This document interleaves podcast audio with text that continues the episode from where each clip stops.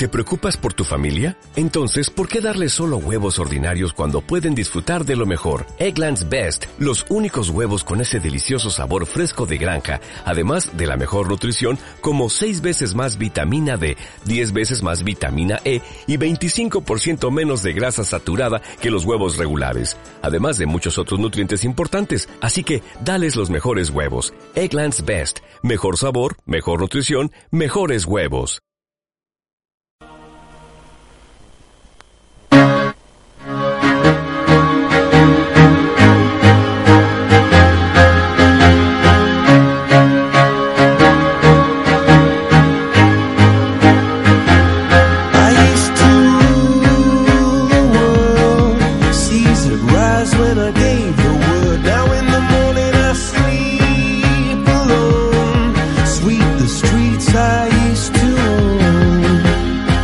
Bienvenidos a Radio San Sebastián de Vallalta, programa Liderazgo y Estrategia.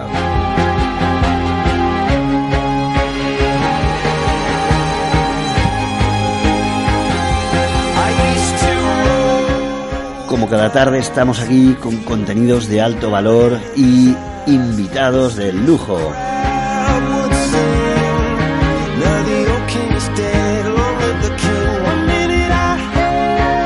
Y en nuestra lucha contra el crono, que parece que siempre tenemos mucho tiempo, pero que acaba siendo muy poco, vamos a recibir ya a nuestra invitada, a Desiree Ballesteros. Buenas tardes, Desiree. Buenas tardes. Ahí tenemos a nuestra cámara que, emite en directo en YouTube, así que saludamos a nuestros visionarios, a las personas que están visionando este interesantísimo programa y eh, vamos a pasar a, a presentar. Desiree es coach ejecutiva, ella es experta en desarrollar y potenciar equipos directivos y grupos de trabajo, ella es una polifacética madre, eh, mujer y fundadora y gerente de dos escuelas, de la escuela eh, Farma Emoción y de la escuela Entrena Farma. Y desde estas escuelas pues, realiza formaciones de alto impacto para transformar los equipos, los negocios, eh, a través de nuevas metodologías, técnicas y herramientas muy revolucionarias, logrando llevar a los equipos de alto rendimiento. Bueno, cuéntanos así brevemente, después entraremos en las cosas que haces, pero ¿por qué creas Entrena Farma y Farma Emoción y qué haces desde estas escuelas? Pues creando, empecé por Farma Emoción, creando uh -huh. un proceso de cambio dentro de los equipos. Estoy dedicada al sector farmacéutico principalmente, uh -huh. pero al final donde hay un equipo, donde hay una empresa, uh -huh. donde hay un negocio, hay personas. Entonces eh, fundé mi empresa Farma Emoción y allí soy yo la que voy a la empresa y gestiono el cambio, la transformación de aquellas, aquel comportamiento que a lo mejor no está uniendo ni al líder ni al equipo, en la comunicación principalmente. Entonces, Farma Emoción soy yo, la que voy y lo hago nuestro equipo, uh -huh. es la que va al negocio y lo hace. Y la escuela Entrena Farma lo que se dedica es a sacar al líder o al gestor del equipo, uh -huh. no lo llevamos a nuestra escuela y les enseñamos nuestra metodología. Uh -huh. Lo que nosotros aplicamos en sus negocios, que sean ellos los transformadores. Porque muchas veces cuando un consultor llega a un negocio y lo hacen ellos, luego cuando se desaparecemos y esa figura sale, sí que se mantienen cambios, pero tendemos otra vez a hacer lo mismo. Entonces, cuando un líder tiene estas herramientas y las sabe aplicar, o un gestor de equipo, esa continuidad la va a tener durante muchos años. Uh -huh. Entonces, es lo que en la escuela hacemos. O sea, que es más vivencial, digamos, más profundo, más desarrollador de habilidades, ¿no? Sí, son cambiar comportamientos que ahora creemos que mm, no lo sabemos que podemos cambiarlo uh -huh. y luego sí que tenemos la información y lo podemos cambiar. Es mucho mejor que el líder o el gestor uh -huh. de equipo llegue y lo haga sí, sí. y lo mantenga en el tiempo. O sea que es más transformar al transformador. Sí. Muy bien. Pues ahora entraremos en los programas que hacéis. Pero ¿por qué hemos invitado a Desiree aquí? Porque ella da unos talleres sobre eh, feedback, cómo dar feedback. Y este tema es clave. No habíamos hecho un programa de radio eh, sobre este punto que para mí es absolutamente crucial. Hemos hecho muchos de comunicación, de comunicación no violenta, de cómo eh, conectar más con el equipo, pero nos faltaba uno de esto. ¿Por qué el feedback nos parece tan importante? Porque mucho de, o sea, el, no, no, todo es comunicar en liderazgo, también hay que planificar, hay que hacer otras cosas, pero sí que al final todo se debe comunicar, todo lo que se haga se debe comunicar. Por tanto, cómo comunicar sería la gran pregunta dentro del liderazgo. Pero hay muchos procesos de comunicación. Uno de ellos es el de delegación, por ejemplo. Y este, eh, pues es muy importante comunicar cómo se delegan las cosas correctamente, porque esto llevará a un mejor o peor resultado. Pero bien, ¿qué pasa una vez hemos delegado? Pues que las cosas a veces salen bien, a veces no salen tan bien, y siempre hay que retroalimentar, o sea, darle información a quien le hemos delegado algo de cómo eso ha ido, cómo se ha interpretado, en qué grado se ha cumplido las eh, expectativas, pues para poder crecer como equipo y felicitar generalmente siempre es fácil, no siempre, no para todo el mundo, pero en general debería serlo, y corregir, digamos, algo que no ha cumplido la expectativa, pues quizá tiene un punto más de, de dificultad. Bien, pero resulta clave hacerlo bien si queremos mantener el compromiso del equipo. Por tanto, para eso tenemos hoy a Desire.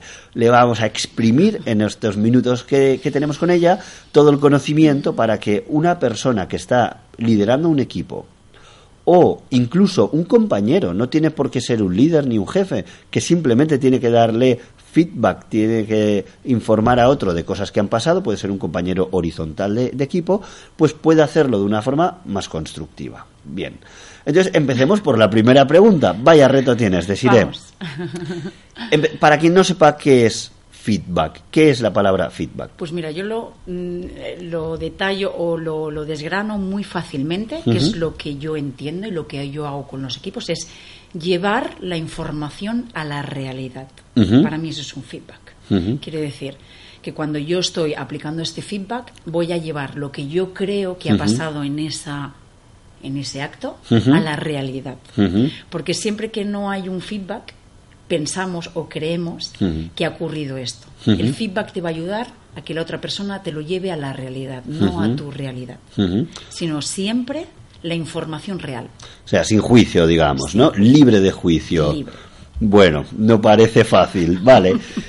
Entonces, bueno, ya me has respondido un poco la siguiente pregunta. ¿Qué características debería tener el feedback que damos? Vale, en principio hay que separar varios uh -huh. niveles. Primero hay un comportamiento, uh -huh. luego hay una actitud y luego hay una identidad. Uh -huh. Cuando damos un feedback podemos ir al comportamiento, que es aquel, aquella persona que ha hecho algo, qué comportamiento ha tenido llevemos a una tarea, ¿no? Pues hay que hacer, por ejemplo, una tabla de Excel o hay que hacer sí, una, una presentación de PowerPoint. Una presentación muy... de PowerPoint, ¿no?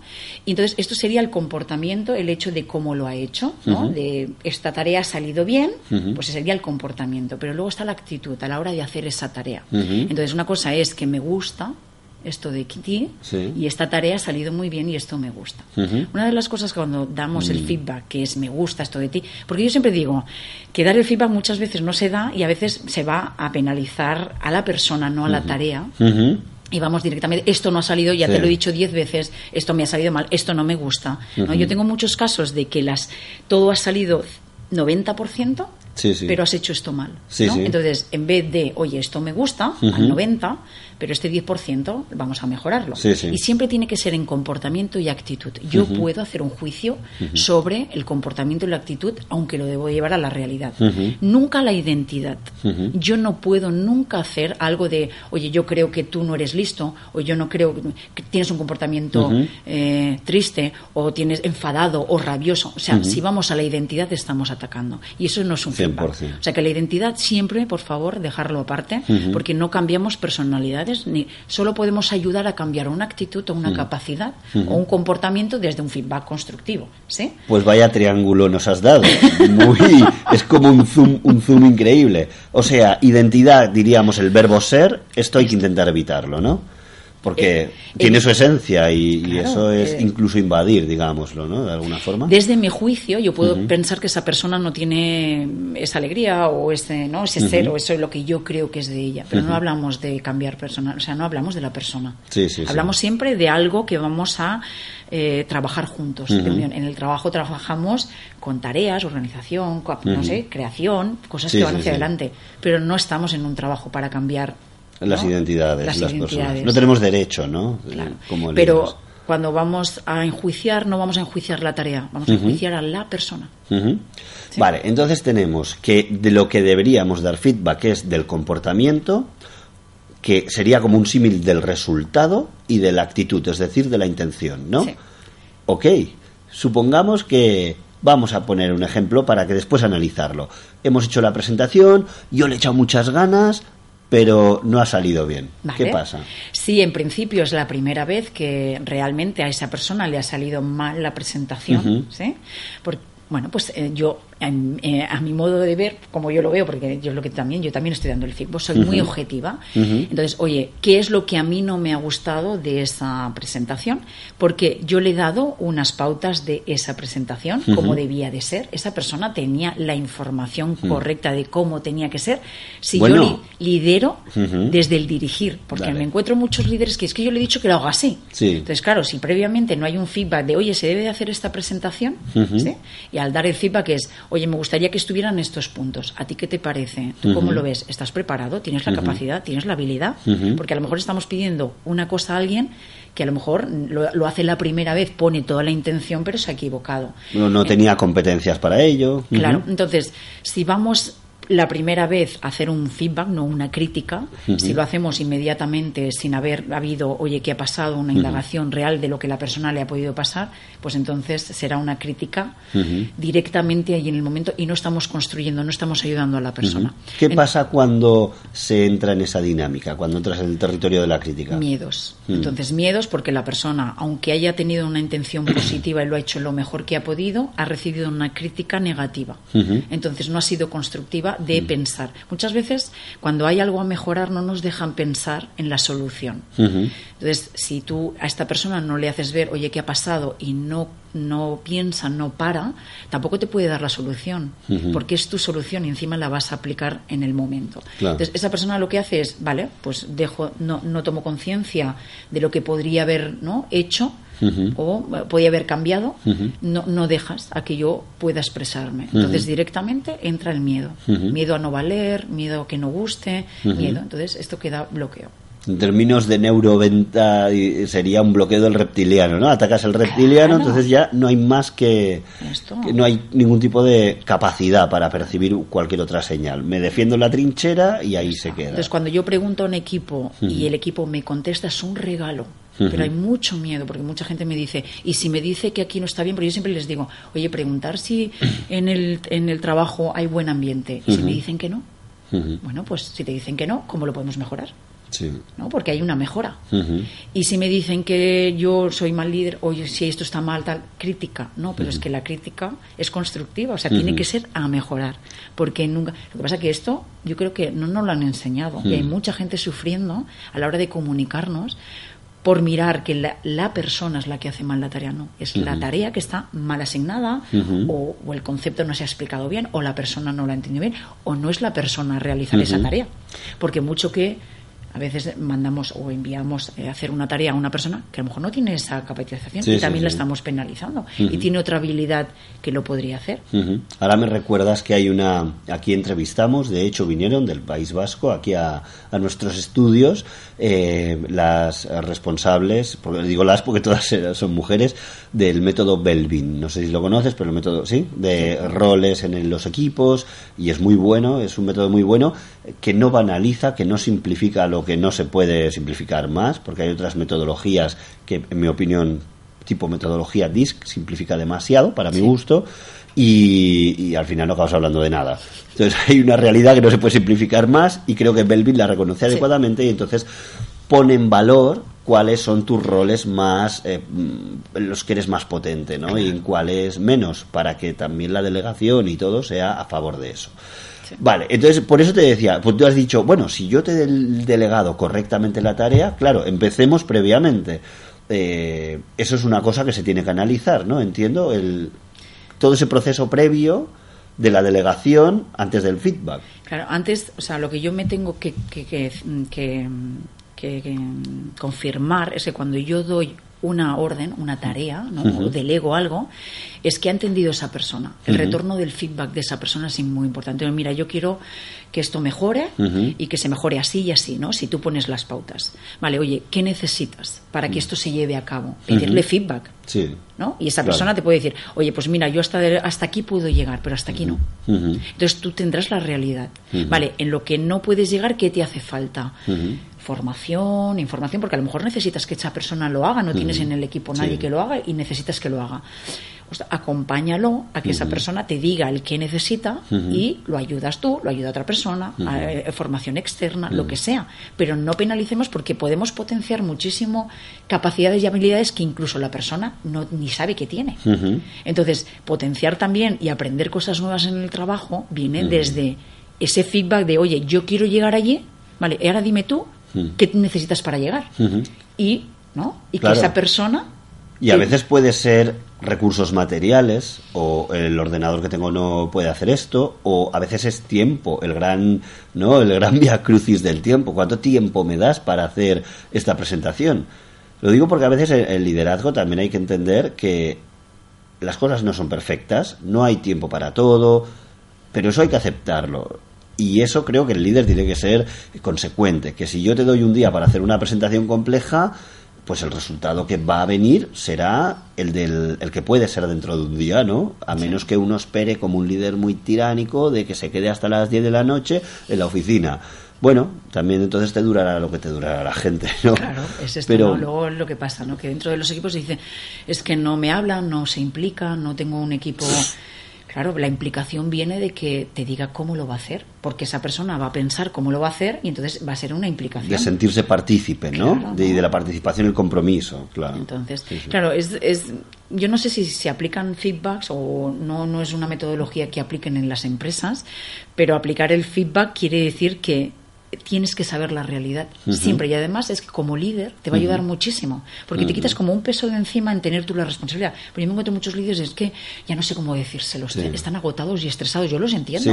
Porque claro tú lo haces lo mejor que puedes o sea tú no le dices a una persona y la mandas porque no sino que tiene aquella tarea tiene que salir.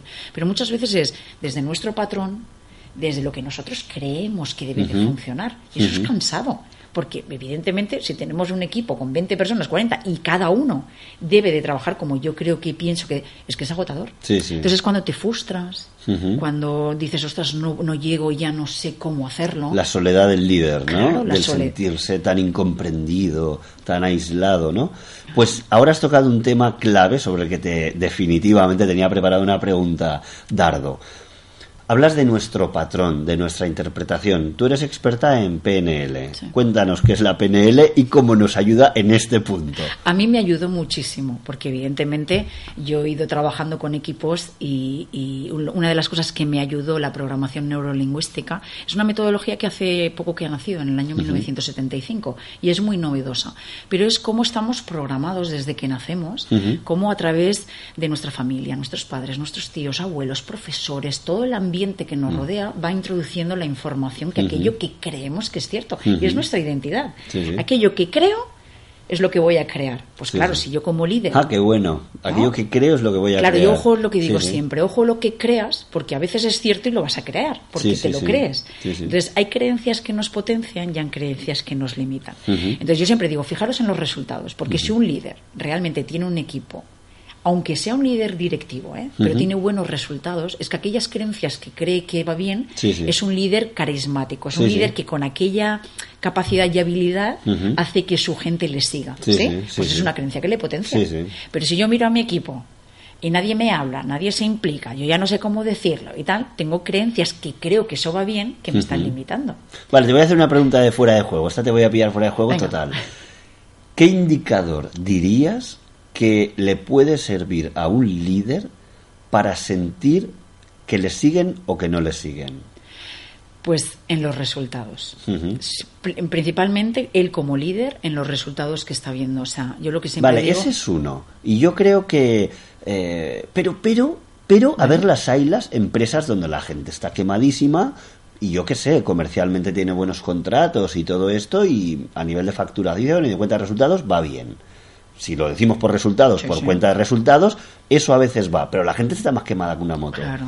Eh. Entonces, ¿qué otro indicador dirías, por ejemplo, personal de los equipos, que el líder pueda decir que si fuera honesto y se mirara diría, mm, realmente no me traga nadie? ¿Crees que hay algo que les puede ayudar a identificar eso? Yo una de las cosas que yo al trabajar en multinacional, era la mesa del líder está llena o está vacía. Y eso en una comida de Navidad. O te obligan a sentarte o la gente se sienta contigo. En una reunión tienes gente al lado o obligas a estar a gente al lado. Me gusta. O sea, Era exactamente lo que quería. A mí, me, hay a veces, yo trabajando en una multinacional donde yo tenía jefes que eran unos buenos líderes, ¿no? Y nos queríamos sentar a su lado. Sí, sí y estaba la mesa llena y había momentos que decían, bueno, te ha tocado a ti, yo, ¿por qué me tengo que sentar? Era porque la mesa del jefe no se puede quedar vacía. Claro. Entonces, es un indicador de si tu gente está contigo, quiere estar contigo o no quiere estar contigo. Entonces, yo creo que lo principal, ¿no? Si te siguen. Muy bueno. Yo tenía uno, añado uno más para que quede este conocimiento aquí. El preguntarte algo personal. ¿Cómo te ha ido el fin de semana? O sea, me gustaría que si nos escuchan líderes reflexionaran, ¿no? Y pensaran, mi gente me pregunta el lunes qué tal el fin de semana o no me preguntan absolutamente nada. Yo creo que es un indicador eh, importante. Otro, otro de ex jefes, no suele ser tanto de jefes, pero de ex jefes. Cuando un ex empleado te solicita amistad en Facebook, por ejemplo, si lo hace, definitivamente es que ha quedado contento con tu liderazgo. Lo digo porque a mí, me ha pasado. Entonces, eh, es un halago. Después uno decide si acepta o no, pero quiero decir, de entrada es un halago. Si ni Dios te pide nada. no te quieren ni ver. Bueno, exacto. O sea, eh, sentimientos positivos de ese nivel no hay. Bueno, son cosas positivas cuando alguien eh, te recomienda, un ex empleado te busca por alguno u otro motivo. No sé, son cosas positivas. Entonces, esto hay que quede en, la, en pues las ondas. importante. Vale, volvemos al tema de la PNL que te he sacado de ahí. ¿En qué nos ayuda entonces? La programación lo que ayuda a muchos líderes, y es lo que hacemos en nuestra escuela, es que entiendan que el equipo es un reflejo de su liderazgo, que estará bien, mal, pero que no hay que flagelarnos, simplemente hay que entender que a lo mejor esas pautas que estamos utilizando no nos dejan. Y vamos a nuestras programaciones. Entonces, la programación lingüística con muchísimas dinámicas de alto impacto, lo que hacen es que no vas a formarte, sino vas a transformar.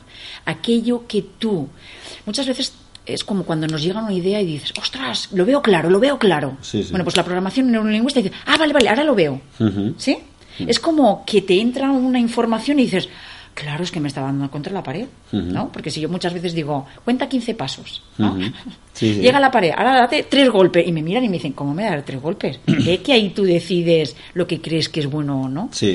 Pero te das cuenta. Entonces, como nuestras programaciones son y, ya, depende de los años que llevemos, son cada vez, pues el reptiliano lo que hace es, oye, no te muevas. El cerebro reptiliano lo que va a hacer es, gasta los menos recursos, ya lo tienes todo, si ya lo tienes así programado, ¿para qué lo vas a cambiar? Es muy adicto a reservar energía el reptiliano, sí, sí. Entonces lo, que va a hacer es que tu comportamiento sea igual, igual, igual, y aunque te des 10 veces, al final es lo que eso, tenemos líderes agotados.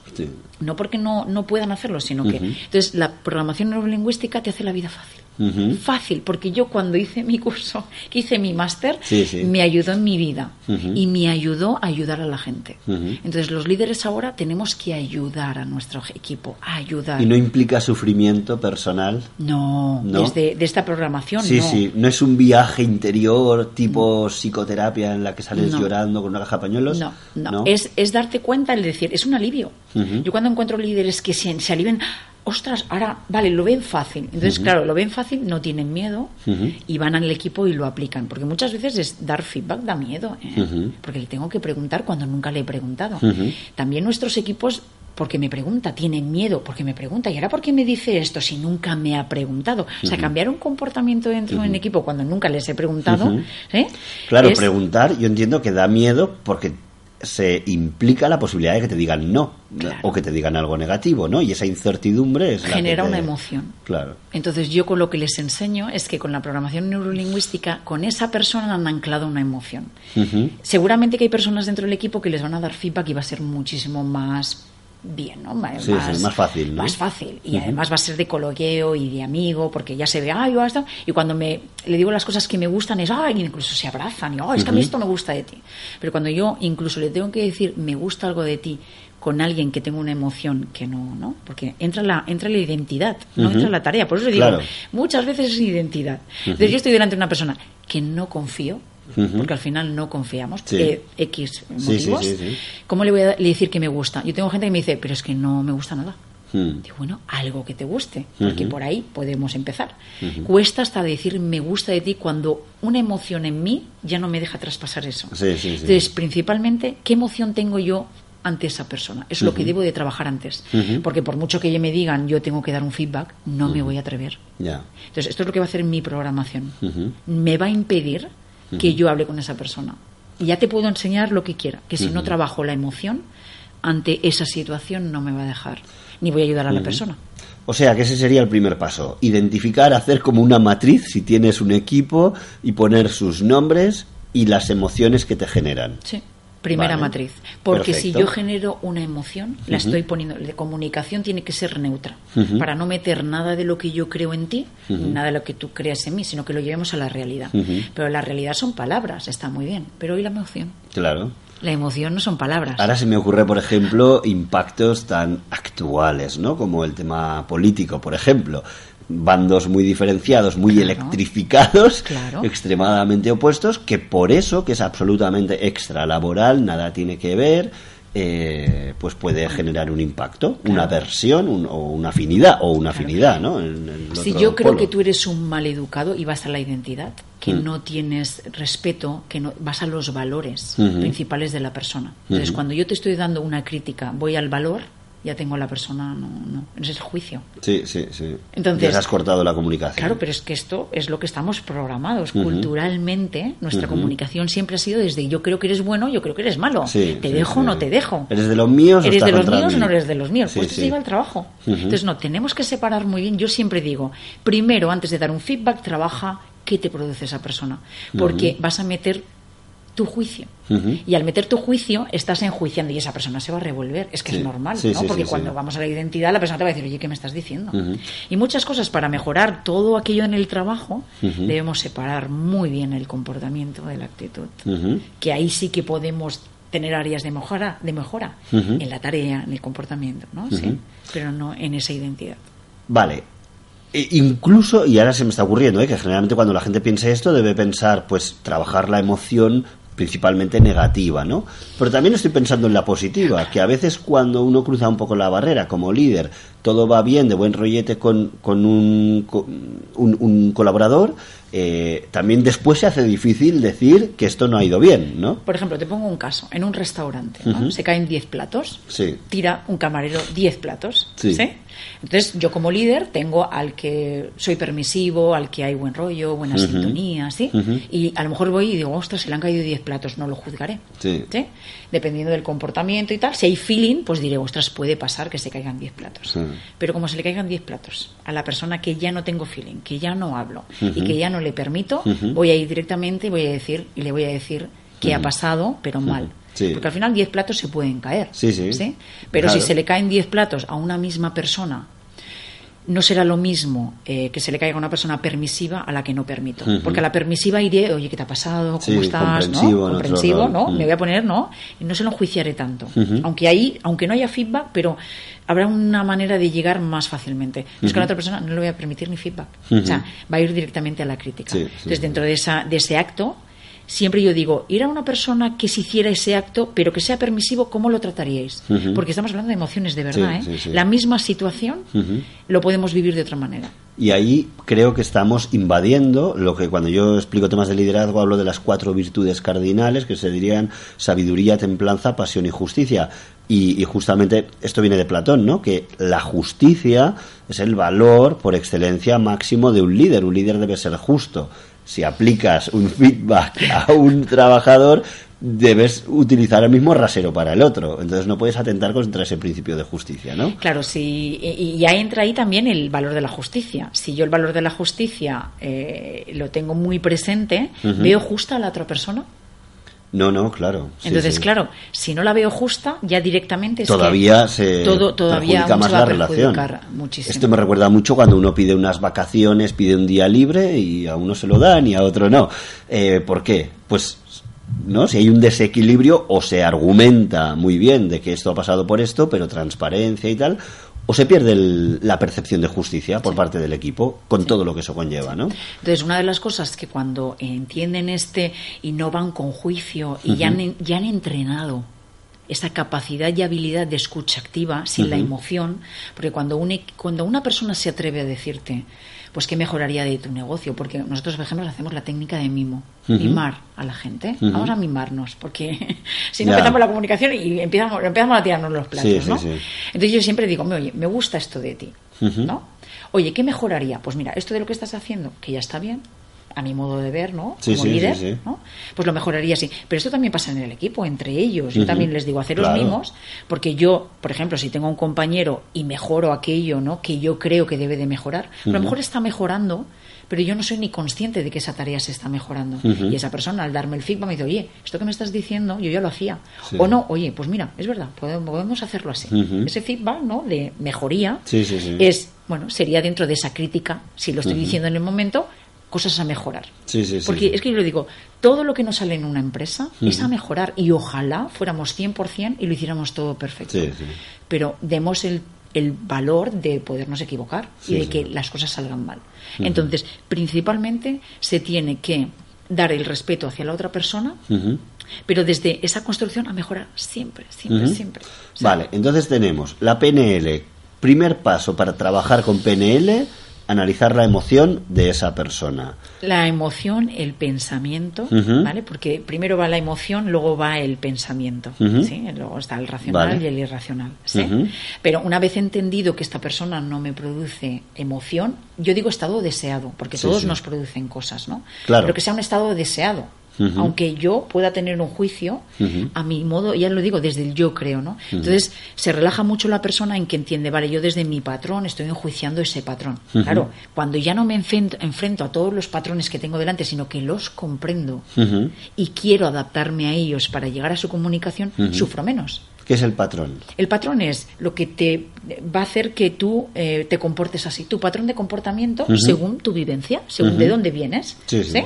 Cuando yo pongo que eso que yo creo que es verdad en ti, eso tiene que funcionar así, lo estoy poniendo en tu patrón, que ese, ese patrón no tiene la información, no tiene no la tiene y dice, ¿y qué me está contando? Si yo este patrón, esta información que me viene de aquí no la tengo. Entonces, si yo quiero que llegue, debo de hacer, que decir, oye, esto que yo te estoy diciendo es así, tú que entiendes y qué te hace falta si no tienes la información. Vale, ese es tema es clave. Por tanto, cuando yo transmito un mensaje, recae en el emisor la responsabilidad de repreguntar, de asegurarse que el mensaje ha llegado correctamente para ver cómo lo ha descodificado, digámoslo así, ¿no? Claro, porque muchas veces, pues, ah, vale, vale, ya lo hago. Bueno, para mí muchas bueno, ¿qué has entendido? a ver, ¿qué, Yo siempre digo, ah, vale, lo hago, pero el que el qué, ¿qué has entendido? que igual no me he explicado bien, ¿no? O sea, que también hay que hacerlo con suavidad. Yo siempre que estoy con los equipos les digo, oye, a mí me gustaría hacer esto, venga, tal, vale, oye, ¿qué te hace falta? ¿Qué mm. necesitas? Tal? Vale, ¿y ahora qué has entendido? Dime, tal. Entonces, cuando me vuelve el feedback a mí, me está midiendo su patrón. Entonces, de patrón a patrón, es que es así, es básico. Es como un ordenador. Yo siempre les digo, oye, ¿qué somos? ¿Una CPU o un Mac? Sí. ¿No? Porque podemos tener una CPU que vamos un poquito a relentir, o estamos actualizados en el aprendizaje, ¿no? Y entonces, ¿no? El Mac es que va a mil por hora y vamos metiendo información. O un GPS, por ejemplo, yo quiero llegar a París y tengo un GPS que me han regalado, pero no lo he actualizado. Llegaré a París a lo mejor tardó 18 horas. Claro, claro. Y si le doy una buena actualización, una buena herramienta de pensamiento, ¿eh? simplemente, que es un nuevo patrón, ¿sí? y llego en 8 horas. Entonces yo siempre digo, la comunicación no es hablar, que las palabras son un 7%. Es que realmente esas palabras sean de calidad, que esa carretera me lleve a París lo más deprisa posible. Sí, sí, sí, Pero tengo que actualizar mi patrón, porque mi patrón predomina lo que vengo, lo que soy, mi identidad. Pero para poner y ayudar a las personas, ¿qué patrón? Yo siempre digo, ¿qué patrón tienen? ¿Cómo les puedo ayudar? ¿Cómo los puedo entender? Y claro, te facilita la vida. Vale, ¿y qué hace falta para entenderlos mejor? Claro, trabajar sobre ti.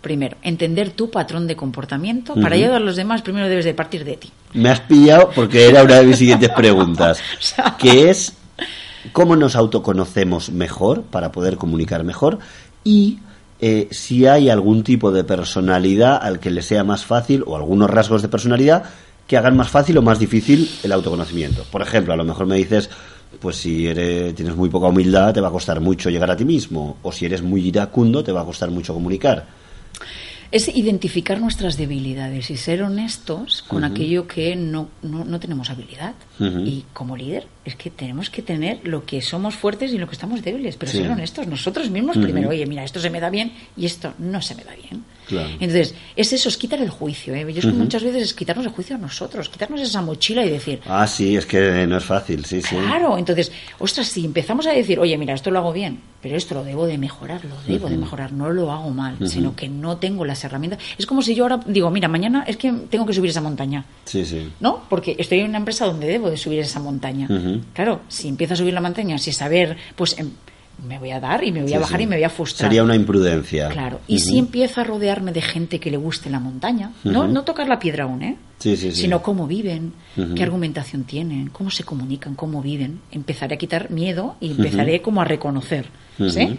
Luego ya diré, bueno, ¿y ahora cómo lo haces tú? Y empiezo, ¿no? Entonces, es, es decir, oye, que, que esto no lo sé.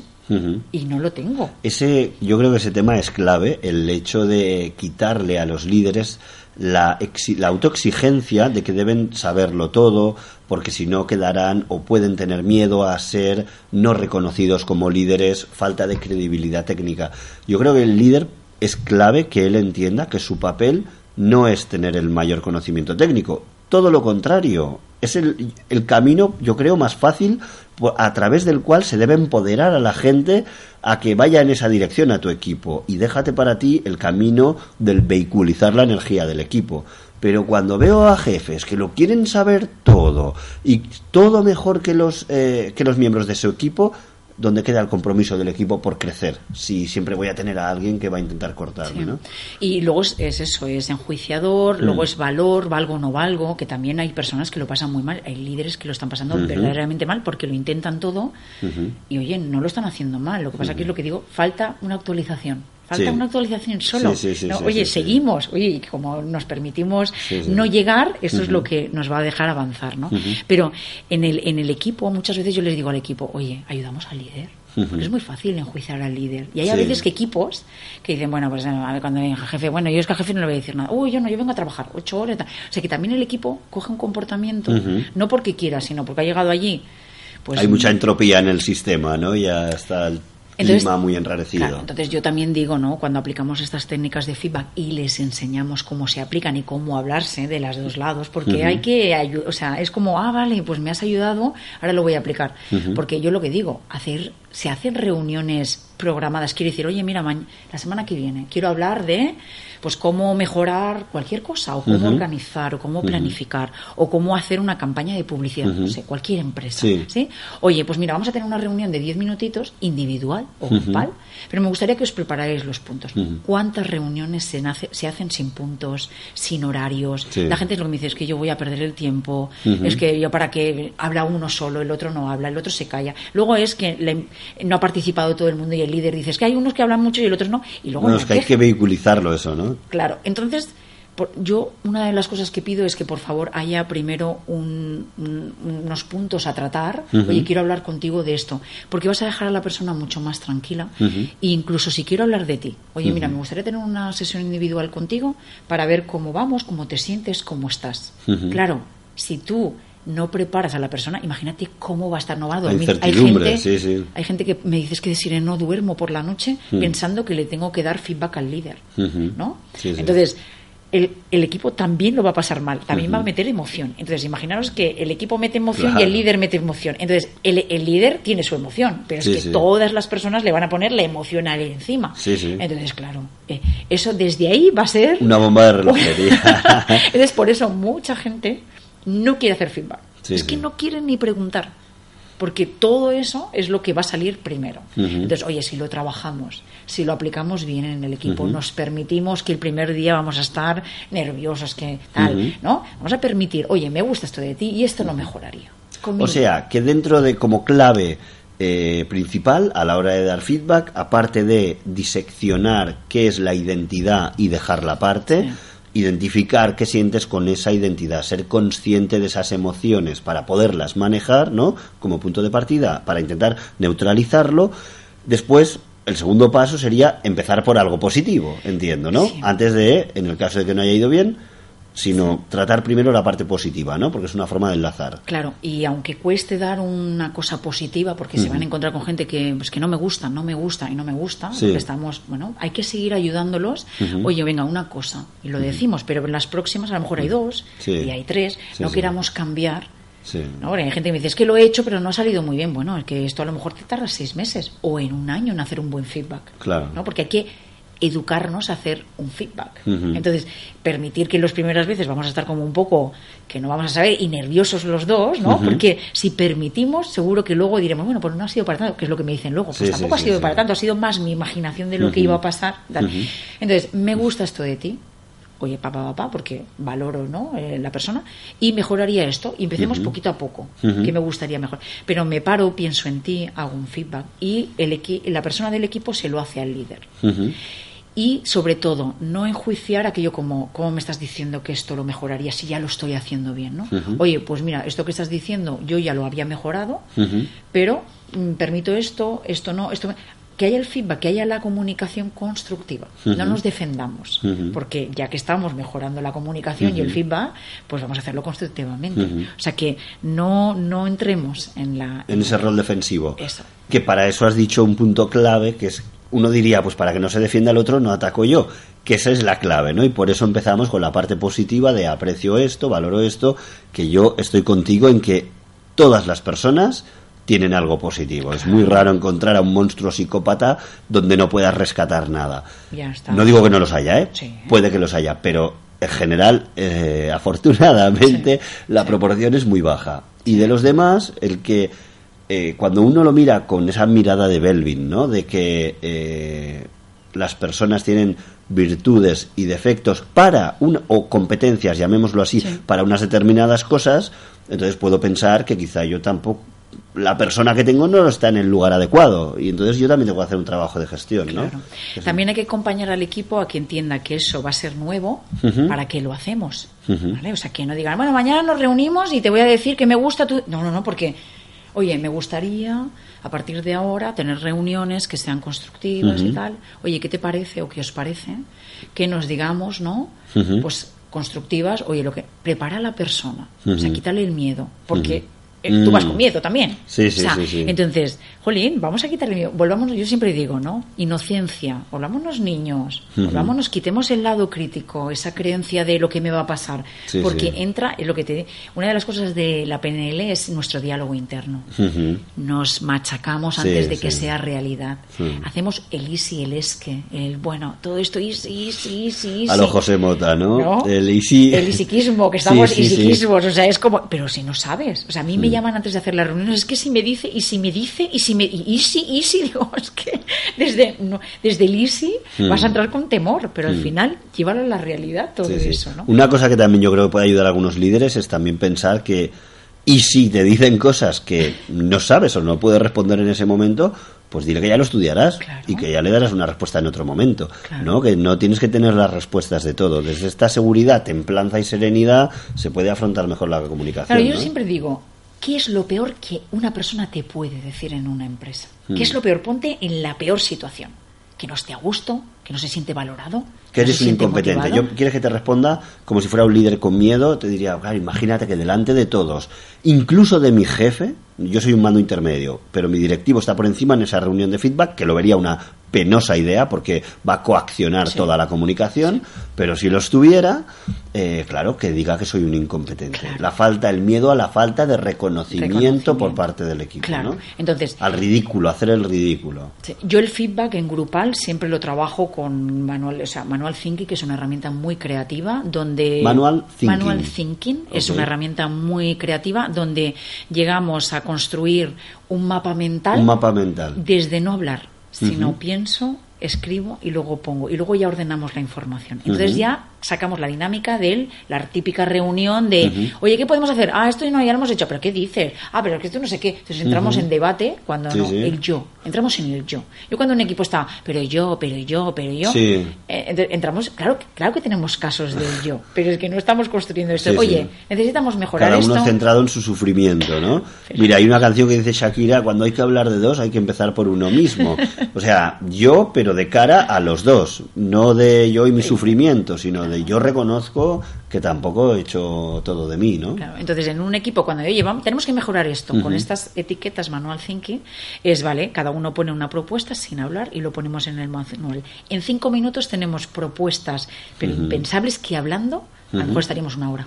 Pues oye, O Desiree, manualmente- como te has comprometido a escribir un resumen de esta entrevista para hacer un post maravilloso, a ver si me pasas algún ejemplo que Pues puedas, venga, ¿vale? sí. De esto, que así la gente puede entender mejor la herramienta. Y de hecho, en- yo pongo muchos en mis redes sociales, pongo muchos ejemplos de cómo utilizo estas herramientas a nivel diverso Sí, eh, con los equipos para concretar muy bien. Se pueden tener reuniones en 10 minutos y muy constructivas.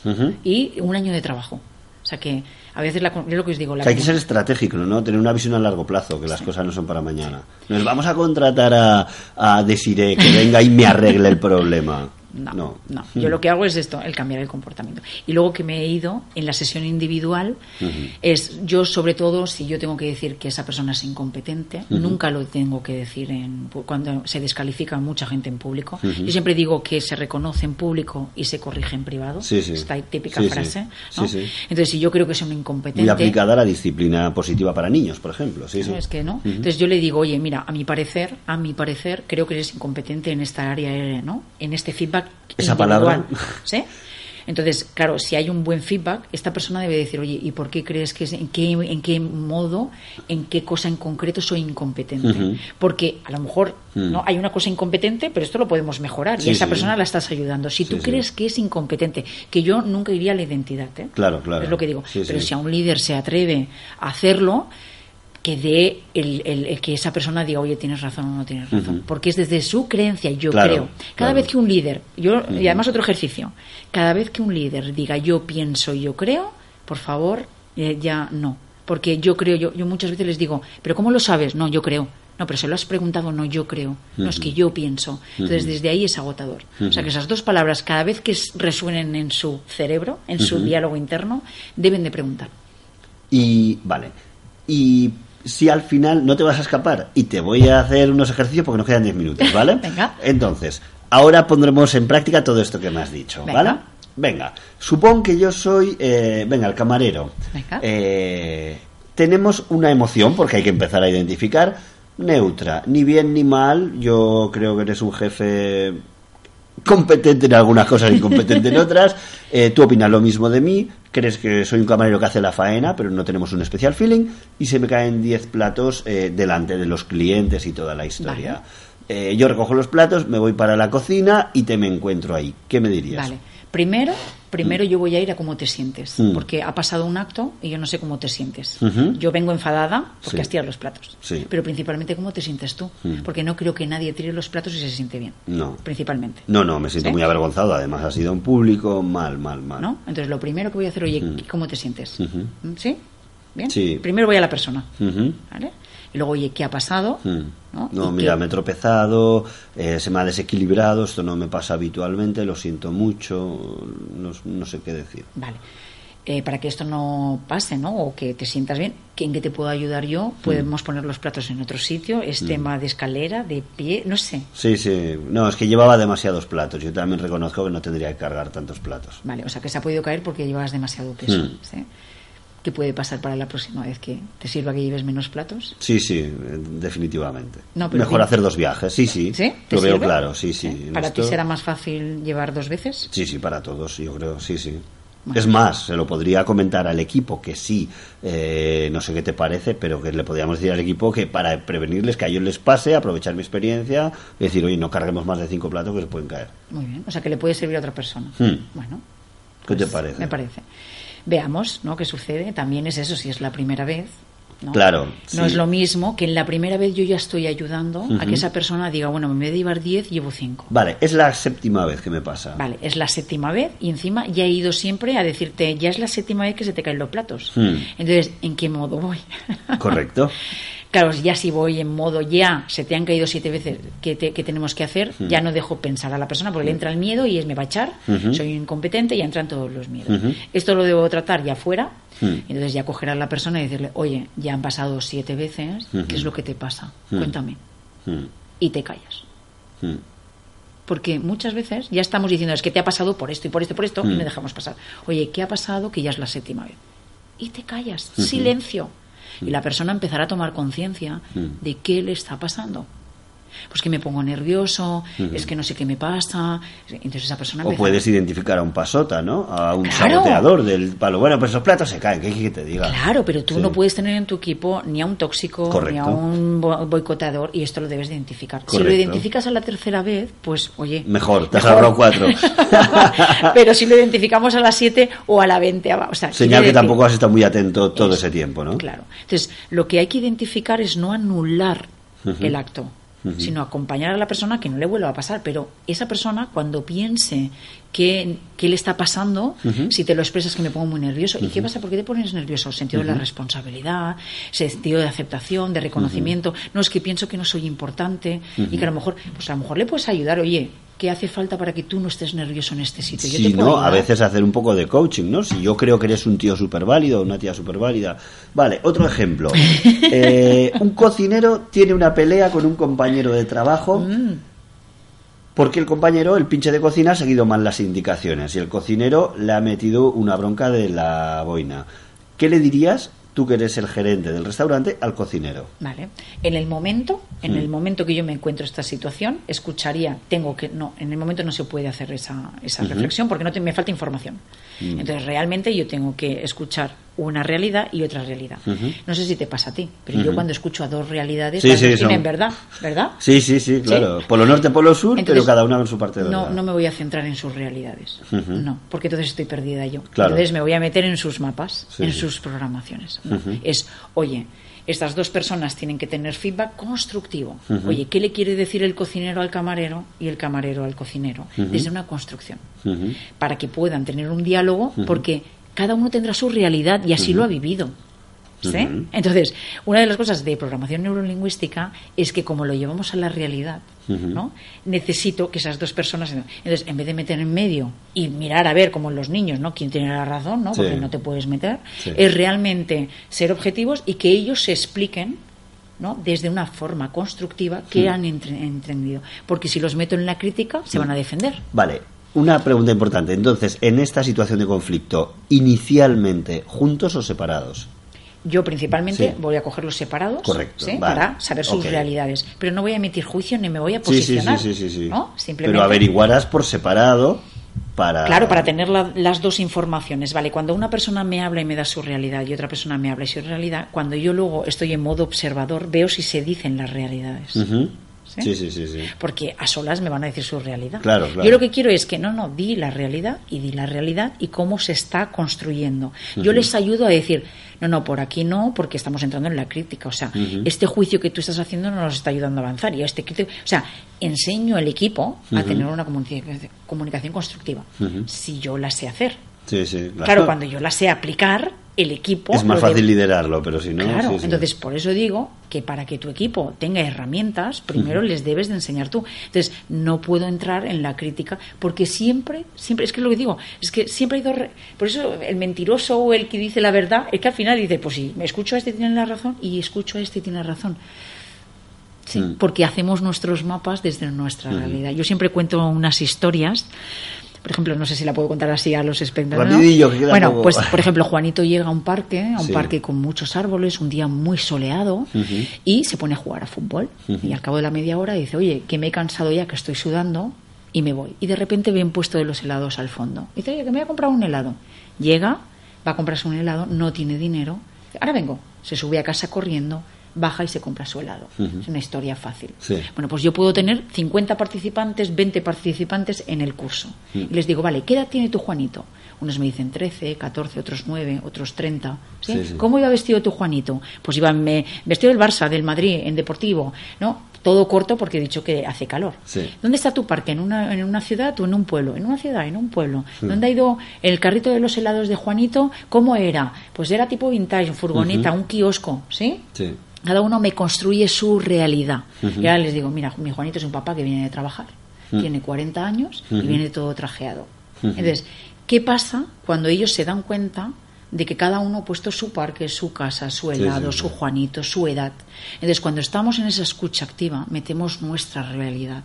Entonces, cuando tú dices, oye, ¿qué edad tenía Juanito? 10, me dijiste 10, no, te dije 40. No hemos hablado de edades. Sí, sí, sí. Entonces, ¿qué pasa? Que construimos nuestra realidad. Y eso es un ejercicio muy potente. Yo quiero saber cuando a mí yo te estoy escuchando es, oye, espera, espera, ¿y cómo iba vestido Juanito? Oye, Juanito eh, estaba en un parque en una ciudad. Oye, y era un hombre, era te necesito información. Para eso necesito la realidad. Porque entonces construimos cada uno su historia y los dos tienen razón, claro. Mi Juanito tiene 40 y el tuyo 12. Ahora, ¿quién tiene razón? O sea que mejor no entrar en los mapas, ¿no? Y entrar directamente en los hechos, abordarlo de la forma más objetiva posible para mediar desde la información. Claro, cansa menos porque no tengo el juicio, el juicio me cansa. Es la realidad, ah, vale, tú me dices esto, vale, realidad. Ahora, ¿qué hacemos con esto? Pues buena historia la de Juanito. Bueno, deciré, se nos acaba el tiempo. Oye, si alguien quiere contactarte, cuéntanos muy brevemente qué formaciones haces, entonces. Vale, yo lo que hago es directamente ir o a la empresa o a la organización o a los equipos y cambiar las dinámicas. Yo voy a la empresa y durante un proceso que aplico, para en seis meses cambio el comportamiento de un equipo a otro. ¿Sí? No tiene nada que ver cuando entramos a cuando salimos. ¿sí? Y lo hago yo. Luego, cuando me voy, vosotros tenéis que seguir haciendo esas dinámicas. Lo que, bueno, pues el líder tiene que ir siguiendo trabajando, el equipo también, pero bueno, se siguen manteniendo aunque entran otras cosas. Y luego tengo la escuela Entrena Pharma, donde yo me llevo directamente al líder y le digo, y esto eh, lo, trabajo, lo transformo para que él llegue o ella llegue a su empresa y cambie. ¿Cuánto suele durar esa formación? Esa formación dura cuatro meses. y formación ¿Cuántos días a la semana? Pues no, es una vez al mes, 12 horas con nosotras, porque somos dos, Karma y yo. Entonces estamos todo el día con ellos. Y además allí hacemos, empezamos por primero cambiar. O sea, dos días, seis horas. No. O 12 horas. Cuatro meses, una vez al mes. Sí. ¿Vale? Durante 12 horas. ¿12 horas? Cada vez. O sea, cada mes. O sea, todo el día. Caray. O sea, que si quieres el líder, decide Ballesteros. Para todos vosotros.